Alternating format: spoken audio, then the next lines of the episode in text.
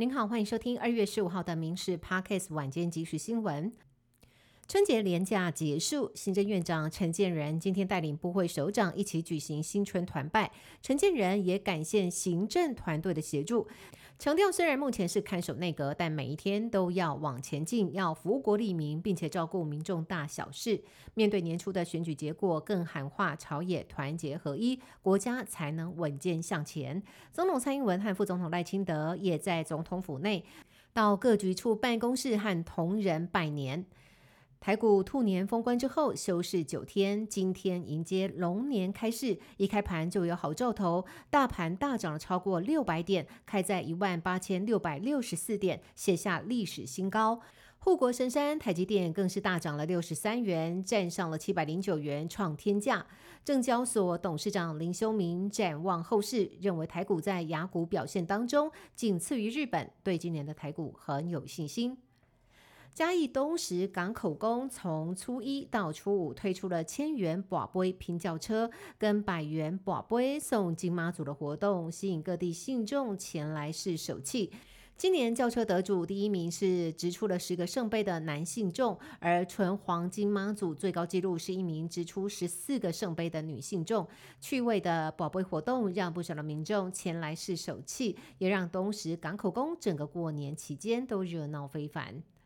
彰化市后火车站扇形车库停车场从二月一号开始收费，机车以及电动单车每一个小时十块钱，当日的上限四十元。不料启用以来，停车场外的广场仍然停满整排机车，警方接获检举，短短的十四天内就开出了三百七十一张罚单。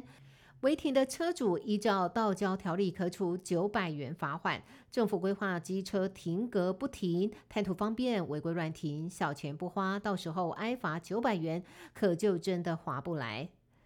高雄爱河湾的黄色小鸭，昨天情人节完成了世界首次的游港任务，但其实幕后是有一群无名英雄。前一晚先将一号小鸭从海上拖到了岸边泄气，当天更与时间赛跑，挑战十二小时内把一号小鸭灌饱气，重新吊挂回海上。从泄气、位移、灌气到游港，专业团队如履薄冰，最后顺利提前就位。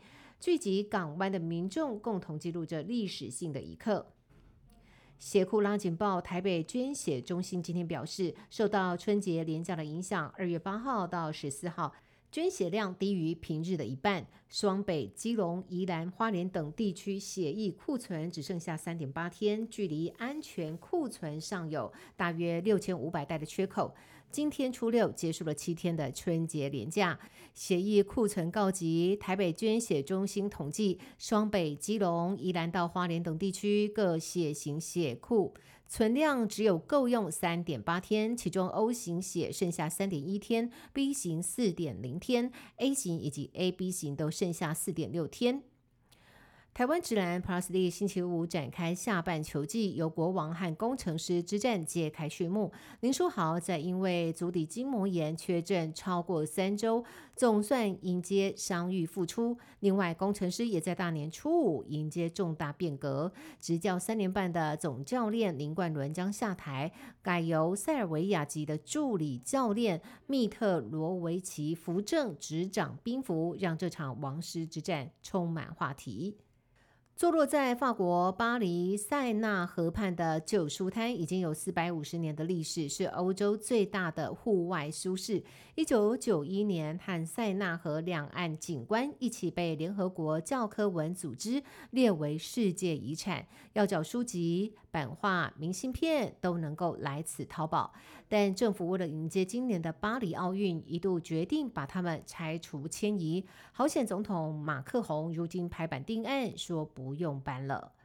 以上新闻由民事新闻部制作，感谢您的收听。更多新闻内容，请上民事新闻官网搜寻。